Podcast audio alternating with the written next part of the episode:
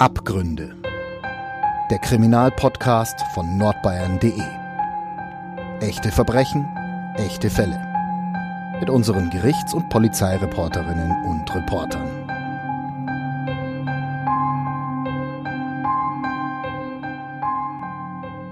Herzlich willkommen zu Abgründe, dem True Crime Podcast von nordbayern.de. Heute ist bei mir wieder zu Gast die Kollegin Elke Grasser-Reitzner. Hallo. Hallo. Sie war letzte Woche schon bei mir zu Gast und da haben wir über das Thema NSU gesprochen und da reden wir auch heute wieder drüber.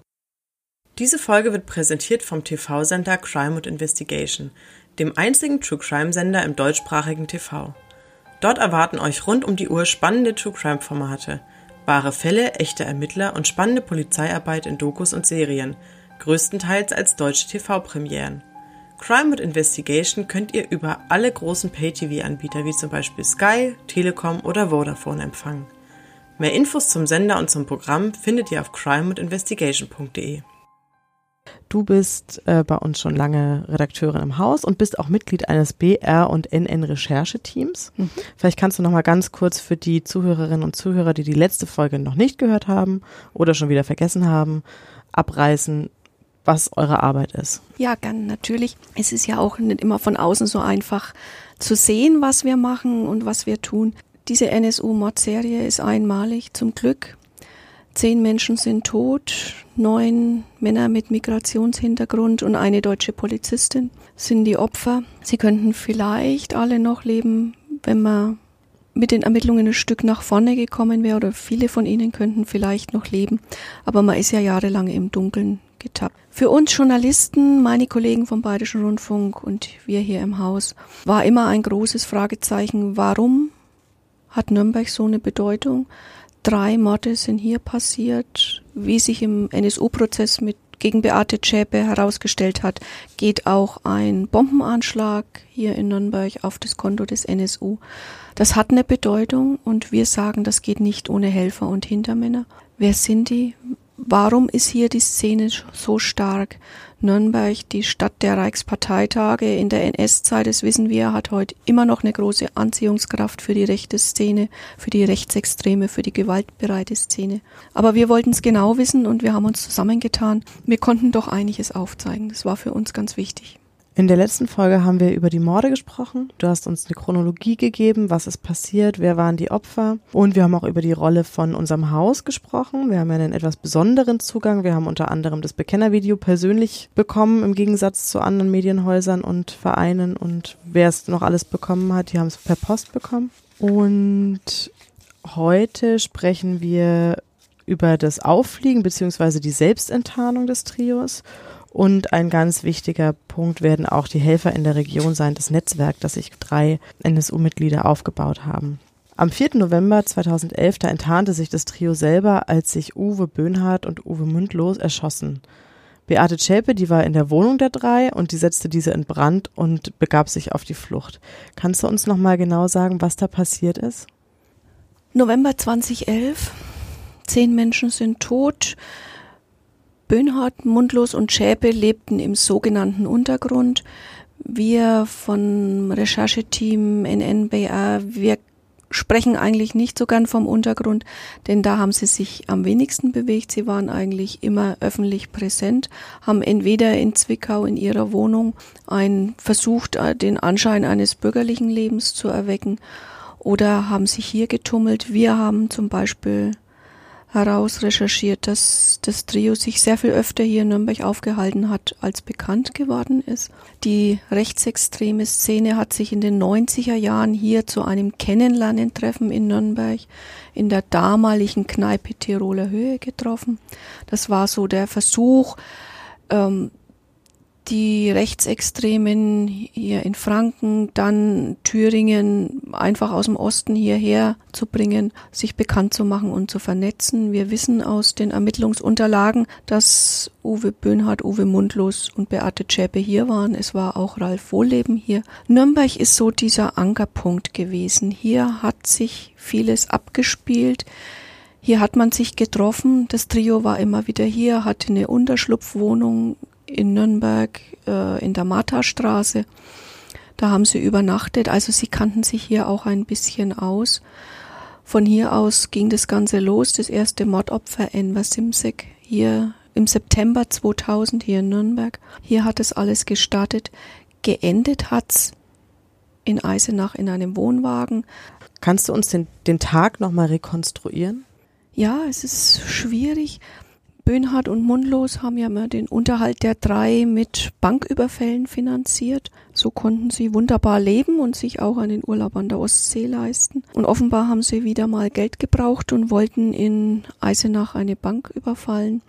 Dieser Überfall ist aber missglückt. Die beiden sind dann geflohen in ihren Wohnwagen, wie wir heute wissen. Und ein Rentner, dem fiel wohl dieser Wohnwagen auf, fand es ungewöhnlich, der hat die Polizei darauf aufmerksam gemacht. Und als sich zwei Beamte diesem vermeintlich verdächtigen Wohnmobil nähern, fallen plötzlich Schüsse und kurze Zeit drauf steht das Fahrzeug in Flammen. Ja, dann läuft die ganze Maschinerie an, Polizei, Feuerwehr und als ein Ermittler später den Wagen öffnet, sieht er die Leichen der Bankräuber.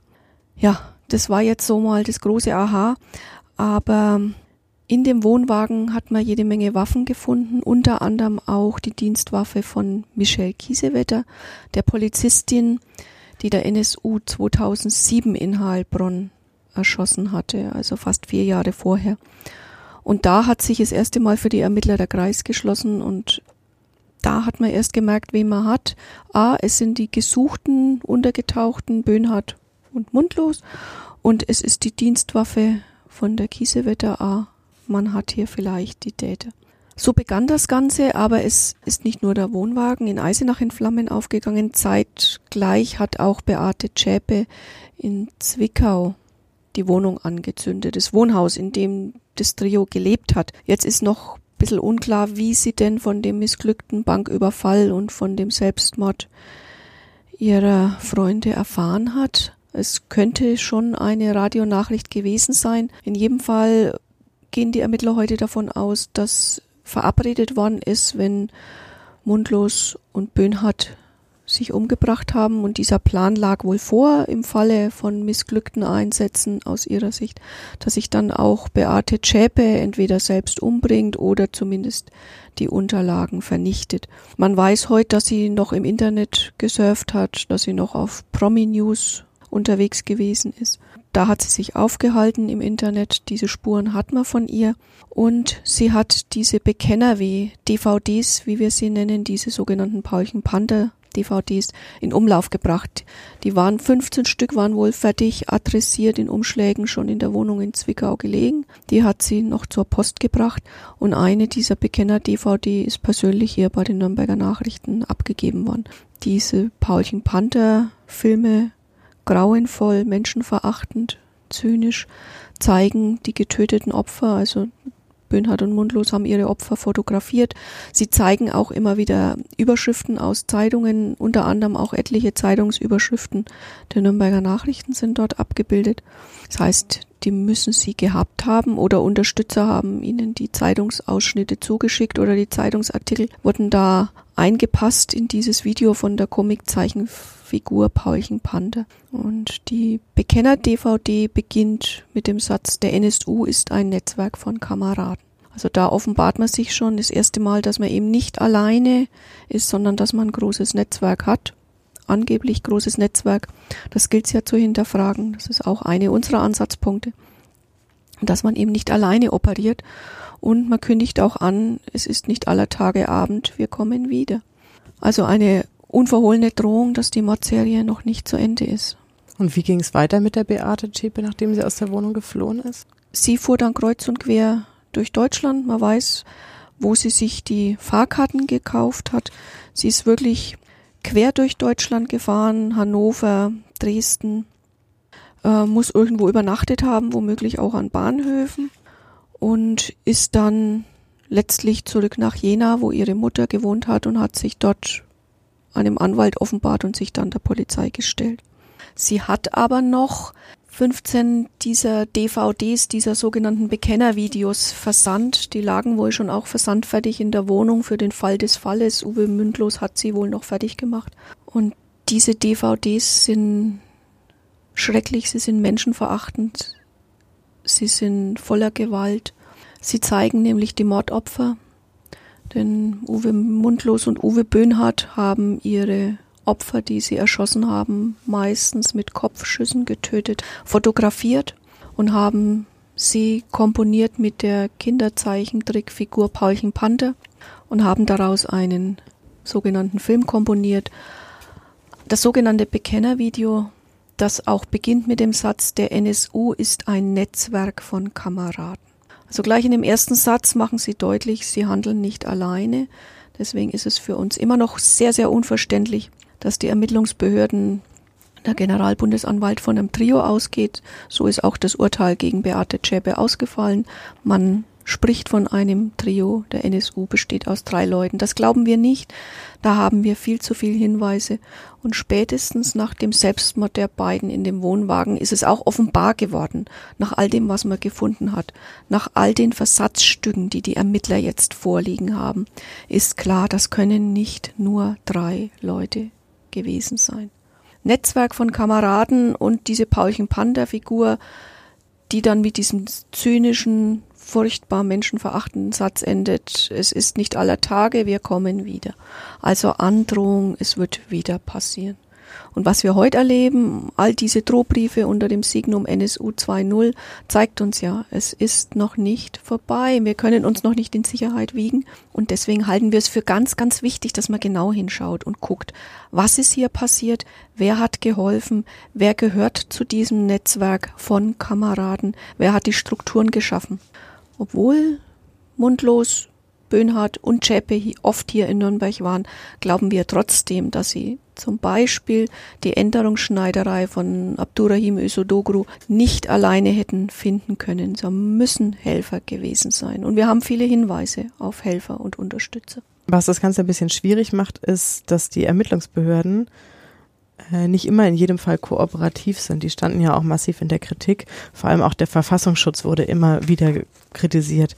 Kannst du uns da ein paar Einzelheiten erzählen? Ja, ich glaube, das muss man thematisieren. Es ist nicht sauber gearbeitet worden. Polizei und Verfassungsschutz so aus alter Hassliebe haben sich auch gegenseitig teilweise blockiert. Es wurden Informationen nicht hinreichend weitergegeben. Die Polizei hat selber immer wieder Mängel in der Ermittlung aufgewiesen. Also da ging vieles nicht vorwärts. Aber ein ganz entscheidender Block ist doch die Rolle des Verfassungsschutzes, die bis heute nicht geklärt ist und die einer eigenen aufwendigen Untersuchung bedarf, denke ich. Vor allem die Landesämter für Verfassungsschutz, die ja alle ihre V-Männer hatten, bis zu 40 waren heute, wie wir wissen, um dieses Trio, um dieses gesuchte Trio, das seit 98 abgetaucht ist, herum, aber angeblich hat niemand gewusst, wo sie sich aufhalten. Keiner hat die richtigen Informationen geliefert. Oberstes Beispiel, Tino Brandt, Neonazi, Gründer des Thüringer Heimatschutzes, aus dem sich der NSU entwickelt hat, der mit äh, Böhnhardt, Mundlos und Schäpe eng vernetzt war, war ein Mitarbeiter des Verfassungsschutzes. Kannst du uns nochmal erklären, was genau ein V-Mann ist und was seine Aufgabe ist? Damit der Verfassungsschutz weiß, was in einer Szene passiert, ob rechtsextrem, linksextrem, wo auch immer, braucht er natürlich Informationen. Und bei uns gibt es dieses V-Mann-System, das man sehr wohl kritisch hinterfragen kann, ob es was bringt. Da rekrutiert man Leute aus der Szene, die gegen Geld Informationen liefern. Aber V-Männer dürfen nicht straffällig werden, sie dürfen nicht anstiften zu Straftaten, sie dürfen selber nicht dazu aufrufen, sie dürfen nicht in dem Inner Circle der Straftäter dabei sein. Das ist natürlich eine große Gratwanderung, die der Dienst da vollbringt. Und wir wissen bis heute nicht, die V-Leute sind bezahlt worden. Tino Brandt war direkt dran. Er hat auch mit Böhnhardt im Untergrund telefoniert. Das wissen wir. Das hat er auch uns gegenüber bestätigt. Er hat in Coburg gearbeitet, also er war hier auf fränkischer Seite in einem rechtsextremen Verlag beschäftigt, hat dort von der Telefonzelle auch mit Böhnhardt telefoniert, das ist verbrieft. Aber welche Information hat er dem Verfassungsschutz gegeben? Er hat vom Verfassungsschutz sehr viel Geld bekommen. Damit hat er Anwälte bezahlt. Wo das Geld tatsächlich geblieben ist, ist ja bis heute nicht ganz geklärt. Er hat seinen Lebensunterhalt damit finanziert. Also er war auf das Einkommen des Dienstes angewiesen. Aber welche Informationen sind denn im Gegenzug geflossen? Und das fragen wir uns schon. Entweder waren die 40 V-Männer von so schlechter Qualität, dass da letztlich Millionen abgeflossen sind für null Information oder man hat die Information behalten, aber nicht weitergegeben. Auch dieses gibt es. Sinja nach dem November 2011, als Böhnhardt und Mundlos sich im Wohnwagen umgebracht haben, begann ja das lustige Aktenschreddern im Bundesamt für Verfassungsschutz in Köln. Sehr lustig, es ist nicht umsonst mit Operation Konfetti beschrieben. Am 11.11. Mhm. .11. beginnt der Fasching und am 11.11. .11. wurden die Akten geschreddert. Also das ist in die Geschichte eingegangen unter diesem Titel Operation Konfetti. Warum? Der zuständige Mann im Bundesamt für Verfassungsschutz wurde ja vorgeladen vom Bundestagsuntersuchungsausschuss. Dann hat er einmal gesagt, er wollte nicht, dass an die Öffentlichkeit kam, wie wenig man wusste. Und in dem nicht öffentlichen oder in dem geheimen Teil hat er dann gesagt, er wollte nicht, dass an die Öffentlichkeit kam, wie viel sie wussten. Also auch da gibt es unterschiedliche Aussagen. Was mich aber doch verblüfft hat, dass man einen Teil der Akten rekonstruieren konnte und der ist wieder da. Also es gibt dann schon Backups, Kopien, die liegen vor. Liegt's von allem vor? Wer hält was zurück? Was wussten Sie tatsächlich? Das ist bis heute eins der großen Fragezeichen in dieser Geschichte. Und für mich bezeichnend ist, dass der NSU-Untersuchungsausschuss des Bundestages weitreichende Mängel bei der strafrechtlichen Aufklärung der Verbrechensserie festgestellt hat. Also auch da hat man sich nicht gescheut, die Dinge beim Namen zu nennen und zu sagen, das war nicht okay, was ihr gemacht habt. Die Dienste haben nicht miteinander kooperiert. Polizei, Verfassungsschutz, da die waren die Informationen nicht durchlässig, also da gab's Fronten. Dann hat das Bundesamt irgendwie auch keinen direkten Zugriff auf die Landesämter gehabt oder man hat nicht die entsprechenden Informationen bekommen. Dann haben die die eigenen V-Leute eingesetzt, also es war dann immer noch ein V-Mann des Bundes im gleichen Land unterwegs wie der V-Mann des Landes, so. Sehr undurchsichtige Lage. Und wir haben ja hier auch in Franken einen V-Mann gehabt mit KID der aber nach offiziellen Angaben im Jahr 98, als das Trio dann abgetaucht ist, abgeschaltet wurde. Auch er behauptet, er hätte keinen Kontakt mehr zu den dreien im Untergrund gehabt oder als sie eben nicht mehr offiziell gemeldet waren. Was tatsächlich stimmt, wissen wir nicht, aber es gibt immer wieder Hinweise, dass auch V-Leute Kontakt zu den drei im Untergrund hatten. Die Personalie KD ist ja für dich auch ein bisschen eine besondere. Du hast ihn ja selber ausfindig gemacht, oder? Ja, unser Team hat ihn ausfindig gemacht und zusammen mit dem Kollegen habe ich ihn besucht und er war nicht begeistert von diesem Besuch. Er wollte auch nicht mit uns sprechen, hat uns Schläge angedroht. Mhm. Blaue Augen, ja, hat auch gesagt, er könnte uns gerne in die Wohnung lassen und uns dann umhauen, das würde eh keiner mitkriegen.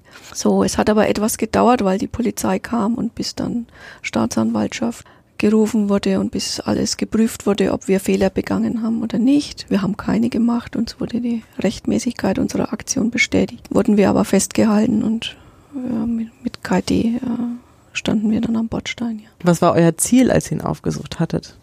Wir wollten mit ihm reden, mhm. über seine Kontakte, über die Begegnungen mit Böhnhardt, Mundlos und Schäpe und über seine Arbeit. Denn bei einer Vernehmung hat er gesagt, er sei hier der Gauleiter von Franken. Und es ist so, er hat die Szene vernetzt in den 90er Jahren. Da kam er ja hierher und war bei wichtigen Treffen dabei. Und er bestreitet es auch gar nicht, dass er immer wieder in Thüringen war bei den Mittwochstreffen der Szene. Aber er sagt, er kann sich an Böhnhardt, Mundlos und Schäpe nicht erinnern. Der KD hat sogar ein Netzwerk aufgebaut, richtig? Ne? Der hat dieses äh ja, er hat das Thule-Netz gebaut, also genau. eine mhm. Kommunikationsplattform mhm. der Rechten.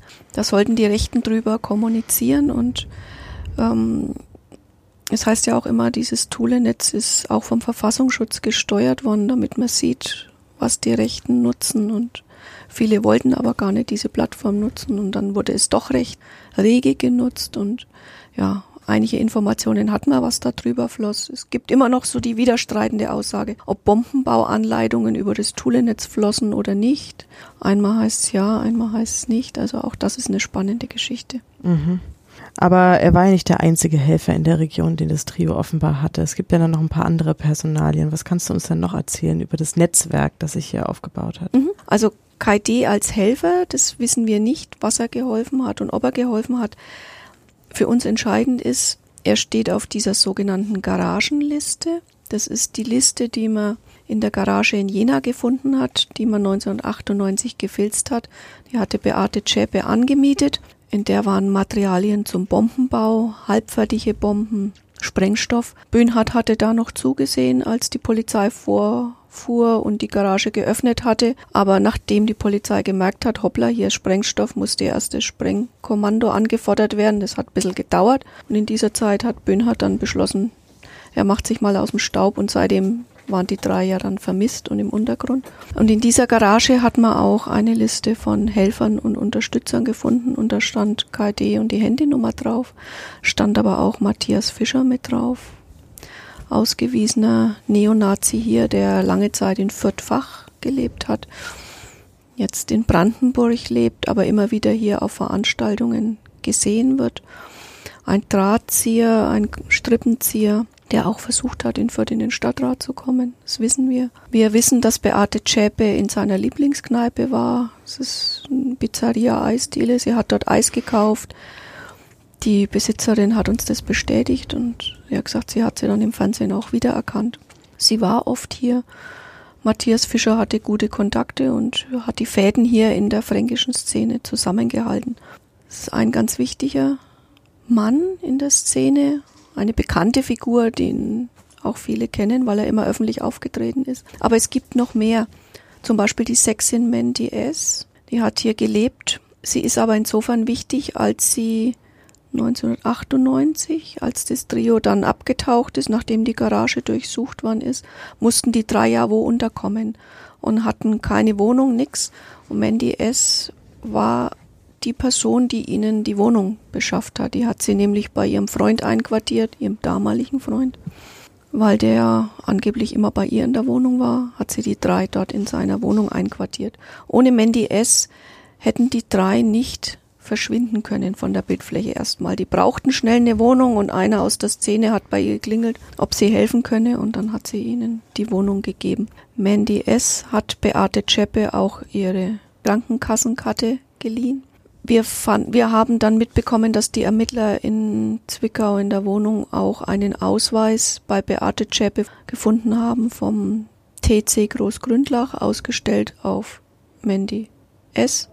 Der TC Großgründlach ist ein Sportverein. Ein Sportverein, ja. Hier Aber es war ein ne? gefälschter ne? Ausweis, mhm. also dort gibt's keine solchen Ausweise. Mhm. Das ist alles gefaked. Aber es ist wieder auffallend, dass der TC Großgründlach nicht weit weg war von der Wohnung von Matthias Fischer mhm. in Fürth. Mhm. Also da überschneiden sich wieder die Wege. Und Mandy S. war hier in der Region, das haben wir ausfindig gemacht. Sie hat nicht nur hier in Nürnberg Fluchtblätter verteilt, zum Beispiel bei einem Schlesier-Treffen oder mit Gerhard Idner, einem lange Jahre gesuchten Neonazi, der jetzt in Haft ist. Sie hat in Büchenbach bei Rot gelebt und sie hat dort im Schützenverein Schießübungen absolviert. Also sie hat sich Gewehr zeigen lassen mit ihrem damaligen Freund.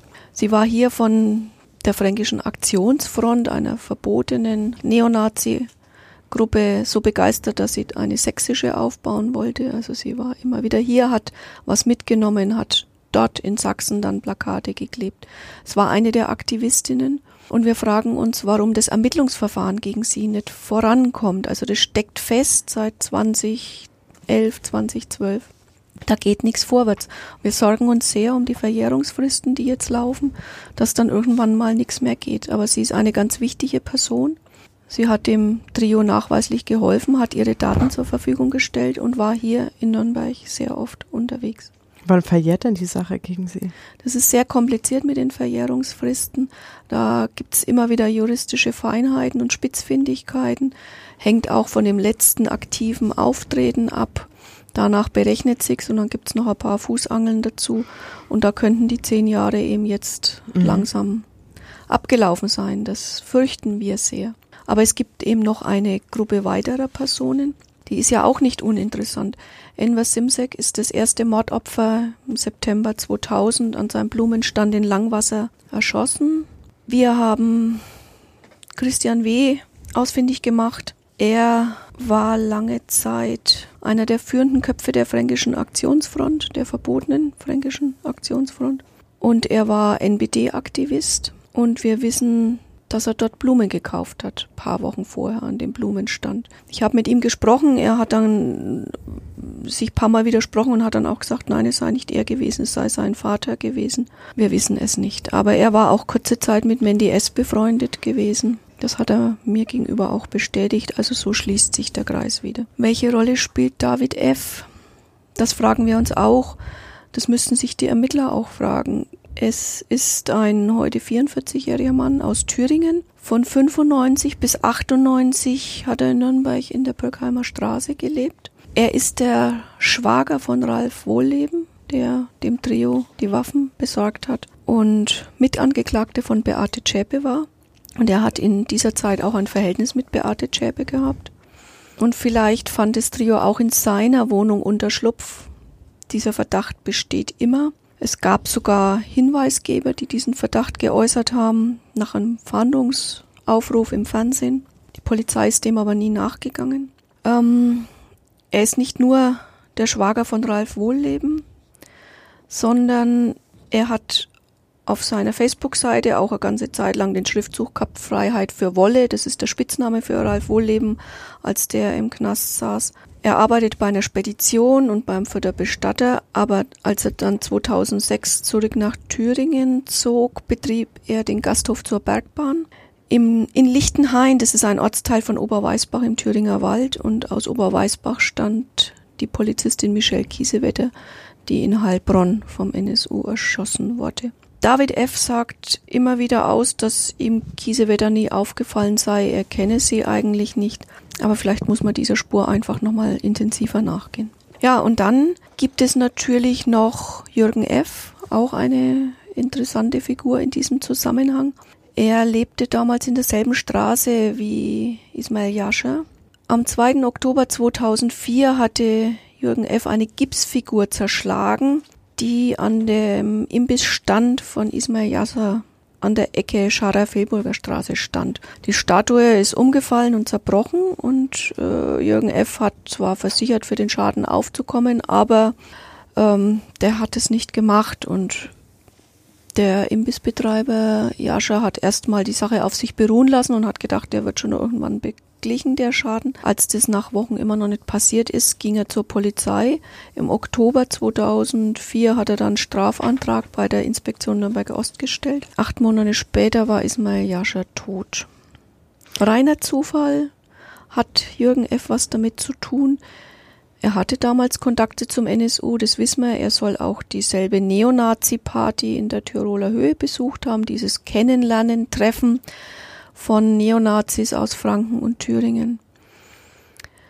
Er ist auch immer wieder mal bei der Polizei als Straftäter rechtsmotiviert aufgefallen. Aber die Mordermittler haben immer wieder gesagt, es gibt da keinen Zusammenhang möglich. Wie erklärst du dir das, dass man sagt, es gibt drei NSU-Mitglieder, Chelbe, Mundlos, Böhnhardt und das Netz der Helfer, das ja offensichtlich auf irgendwie besteht, ignoriert? Kann man denen nichts nachweisen oder? Ja, vielleicht hat man die Spuren nicht ernst genug genommen, dass da nicht die nötige Manpower dahinter stand, das weiß ich nicht. Vielleicht hat sich das auch ergeben, dass es wirklich keinen Zusammenhang gibt, aber das ist auch nicht dokumentiert. Ja, Vielleicht wird es noch irgendwann ermittelt, wir wissen es nicht. Mhm. Wir sehen nur, dass es nicht vorwärts geht und dass da viele Fragen offen sind. Mhm. Im Fall des Kiesewetter Mordes, also des Mordes an der jungen Polizistin in Heilbronn, ist man dieser ähm, Spur mit dem Schwager von Ralf Wohlleben schon nachgegangen, aber man kommt da nicht weiter. Also auch das gibt's, dass man halt feststeckt und wenn das Umfeld mauert und schweigt und es keine Hinweise gibt, tut man sich schwer. Mhm. Und Beate Zschäpe schweigt ja auch. Das ist ja auch noch einmal ein wichtiger Punkt. Würde sie ein bisschen was erzählen, käme vielleicht weiter. Also. Sie hat aber nichts erzählt und sie hat auch eigentlich während des gesamten Prozesses nichts erzählt gegen sie. Nein, es gibt einmal eine größere Einlassung, wo sie sich aber immer als die Ahnungslose dargestellt hat, die eigentlich davon erst hinterher erfahren hat, immer wenn schon mal ein Mord geschehen war. So als ging es um Klau von der Unterhose. Also es war sehr erbärmlich. Wir gehen schon davon aus, dass es hier eine breite Unterstützerszene gegeben hat, gerade durch die Aktivitäten von Matthias Fischer. Eine ausgewiesene rechtsextreme Szene, die ist ja auch dokumentiert, die ist Polizei bekannt. Wir haben auf den Computern das Ehepaar die Stadtkarten von Nürnberg. Das sind Fakten. Warum sind die da drauf? Wir haben hier in Nürnberg selber ein großes Netzwerk. All die Personen, die ich genannt habe. Es liegt einfach sehr nahe, dass es Unterstützer gab, zumal wir ja auch von einem Szenemitglied wissen, dass das Trio sehr oft hier in Nürnberg war, hier übernachtet hat, dass es eine angemietete Wohnung in Nürnberg in der Marthastraße gab, wo explizit Rechte abgestiegen sind und wo man auch Pläne geschmiedet hat. Also da kam wohl auch zur Sprache, Anschläge auf das Justizgebäude in Nürnberg zu verüben. Das gab's hier. Das war ein fruchtbarer Boden für dieses Trio. Nürnberg hat ein rechtsextremes Potenzial. Und da, glaube ich, muss man einfach mal gucken, wie weit man kommt. Ob da alle ermittlungstaktischen Werkzeuge ausgespielt worden sind, das weiß ich nicht. Und da würde ich mir gern wünschen, dass man da noch ein Stück weiter in diese Richtung ermittelt, denn ich glaube, vieles ist nicht ausführlich zu Ende recherchiert worden. Angela Merkel, die hatte ja damals versprochen, als der NSU aufgeflogen ist, ähm, dass lückenlos aufgeklärt wird. Doch dazu kommt es wahrscheinlich nie, denn auch die Ausschüsse, die sich mit dem Thema beschäftigen, denen werden immer wieder Steine in den Weg gelegt. Ja, das kann man so sagen. Vor allem der Verfassungsschutz spielt da eine große und eine unrühmliche Rolle. Also es geht, glaube ich, nicht, dass der Verfassungsschutz so ein eigenständiges Leben führt und sich dann nicht einmal Abgeordneten offenbaren muss, sondern dann verschanzt man sich hinter nicht erteilter Aussagegenehmigung, das geht jetzt über den Bereich hinaus, wo die Aussagegenehmigung vorliegt, musste sich auch Götzl übrigens im NSU-Prozess, also der Richter Götzl im NSU-Prozess gefallen lassen, zum Beispiel von KD, der gesagt hat, dazu kann ich nichts sagen, da habe ich keine Aussagegenehmigung von meinem V-Mann-Führer. Also so einfach geht's dann auch, dass man sagt, zu diesem Komplex darf ich jetzt einfach nichts sagen. Wem darf denn der Verfassungsschutz was sagen? Also ich glaube, da sind viele Fragen noch offen. Es geht nicht, dass Menschen, die uns schützen sollen, nicht preisgeben, was tatsächlich gespielt wird. Nicht einmal einem Personenkreis, der davon Kenntnis haben müsste, wie zum Beispiel Bundestagsabgeordnete. Da wird einfach nur gedeckelt und gemauert, da verstrickt man sich in Lügen, in Halbwahrheiten, da wird nur so viel offenbart, weil ohnehin schon auf dem Tisch liegt. Das ist eine ganz, ganz schlechte Praxis und die war noch nie so schlecht wie zu dieser Zeit, als der NSU morden konnte. Man kam ihm nicht auf die Spur habe schon den Eindruck, dass unter dem jetzigen Präsident Haldenwang sich ein bisschen was bewegt. Also da ist ja auch viel jetzt im Gange und tut sich viel und es ist auch einiges verhindert worden und man kam auch relativ schnell der einen oder anderen Terrorzelle auf die Spur, so wie dieser Gruppe S jetzt hier, die im Februar verhaftet wurde in Bayern.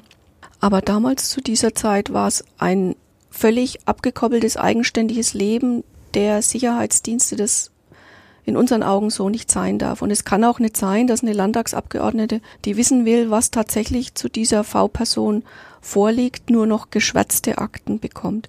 Das kann nicht sein. Sind Fehler passiert, wie die Zeugin, die den äh, Fahrradfahrer mit dem Mountainbike wieder erkannt hat, und sagt, der in Köln in das Überwachungsvideo vor der Kolbstraße kurz vor dem Nagelbombenanschlag gelaufen ist. Das ist der Mann, den ich in Nürnberg in der Scharrerstraße gesehen habe und diese Information wird dann nicht weitergegeben. Das ist einfach ganz, ganz furchtbar, dass solche wichtigen Details in so einem Fall hängen bleiben. Das kostet Menschenleben, wie wir wissen. Und wir kennen es aus dem RAF-Terror, da waren die ganz nah an der Wohnung dran, in der Hans-Martin Schleier festgehalten wurde. Da gab es einen Hinweis und auch in einer Behörde ist genau diese Information nicht bearbeitet worden. Ich glaube, das kann man sich in solchen schwerwiegenden Fällen nimmer leisten. Da geht es nicht um einen Autounfall, wo die Farbe des Lackes äh, irgendwie durchrutscht und man dann immer weiß, was war das jetzt für ein Fahrzeug, sondern da geht es um Menschenleben und da muss einfach genauer gearbeitet werden. Da sind viele Fehler passiert.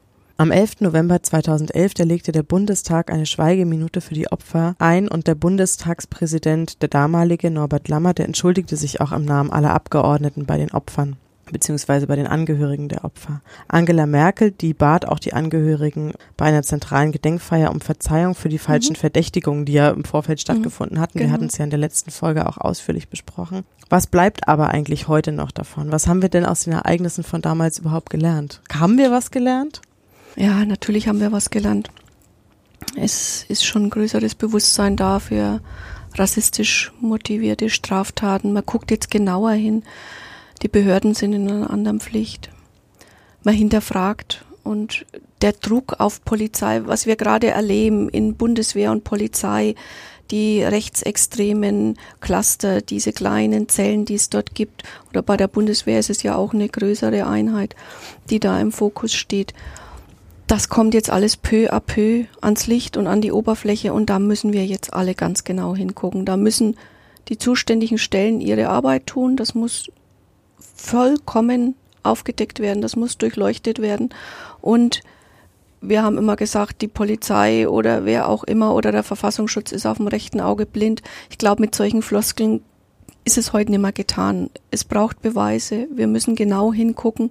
Und es ist auch für uns Ansporn zu hinterfragen, was ist wirklich passiert. Es kann doch nicht sein, dass es nur ein Trio war und zehn Morde begangen hat in Deutschland innerhalb einer Dekade und niemand kommt dahinter. Das sind viele Fehler gemacht worden. Das ist wie ein Zahnrad ineinander gegangen, die Fehler. Und die haben diese Morde erst ermöglicht. Das ist für uns Ansporn, da nicht nachzulassen. Es sind zehn Menschen gestorben. Da kann man nicht einfach zusehen und sagen, gut, Beate Zschäpe ist verurteilt, legen wir es zu den Akten. Das ist noch lang nicht zu Ende, dieses Thema. Und wir erleben es ja immer wieder, ob Hanau oder der kleine Rassismus von nebenan, die großen Anschläge wie in Hanau oder hier oder Halle. Es ist aktuell, es ist virulent und wir sind alle gefordert, da genauer hinzugucken. Es erfordert Mut von uns allen und wir versuchen unsere Arbeit halt zu machen und da noch ein Stück den Fokus drauf zu legen und zu sagen, hier ist noch was, das ist nicht aufgearbeitet. Ich finde schon auch, dass sich was geändert hat im Umgang. Das hat man bei dem Attentat von Hanau gemerkt dass die Erkenntnis auch dafür, wer die Opfer sind und wie wichtig die Opfer sind und dass die Opfer auch nicht Fremde sind, die mit Migrationshintergrund, sondern dass das äh, wir sind, Teile von Nachbarn, uns. Ja. Natürlich unsere Nachbarn, unsere Freunde. Das, die Erkenntnis hat sich schon durchgesetzt, habe ich den Eindruck. Was man auch an der Debatte um ähm, den getöteten George Floyd merkt. Ja. Welche Wellen das auf einmal schlägt, auch bei uns, welche Wellen das schlägt. Das ist, finde ich, doch ein sehr positives Zeichen. Und umso fataler ist es dann auf der anderen Seite, dass am Ende vielleicht niemals rauskommt, welche Netzwerke und welche Kreise der NSU überhaupt gezogen hat, wie tief der in unserer Struktur verankert ist, wie tief der vielleicht sogar in der Struktur der Behörden verankert ist, wer vielleicht was wusste, wer vielleicht das ein oder andere hat auch geschehen lassen, ist umso frustrierender. Ja, das glaube ich auch. Dieses Geschehen lassen, dieses Nicht-Eingreifen, dieses Zuschauen, da muss sich was ändern. Und dafür muss man ein Stück weit kämpfen und das tun wir. Das ist unsere Aufgabe und da lassen wir auch nicht nach. Wunderbar. Dann bedanke ich mich bei dir, dass du nochmal da warst und uns nochmal Einblicke gegeben hast in eure Arbeit und in diesen ganzen doch sehr komplexen Bereich. Äh, liebe Zuhörerinnen, liebe Zuhörer, ihr wisst, wo ihr uns hören könnt. Ihr könnt uns hören über Spotify, über iTunes, über jeden möglichen Podcast-Player. Ihr findet uns jetzt übrigens auch auf Social Media und zwar auf Facebook unter Abgründe und auf Instagram unter abgründe.crime. Wir freuen uns, wenn ihr uns folgt uns liked. Tschüss. Tschüss. Mehr bei uns im Netz auf nordbayern.de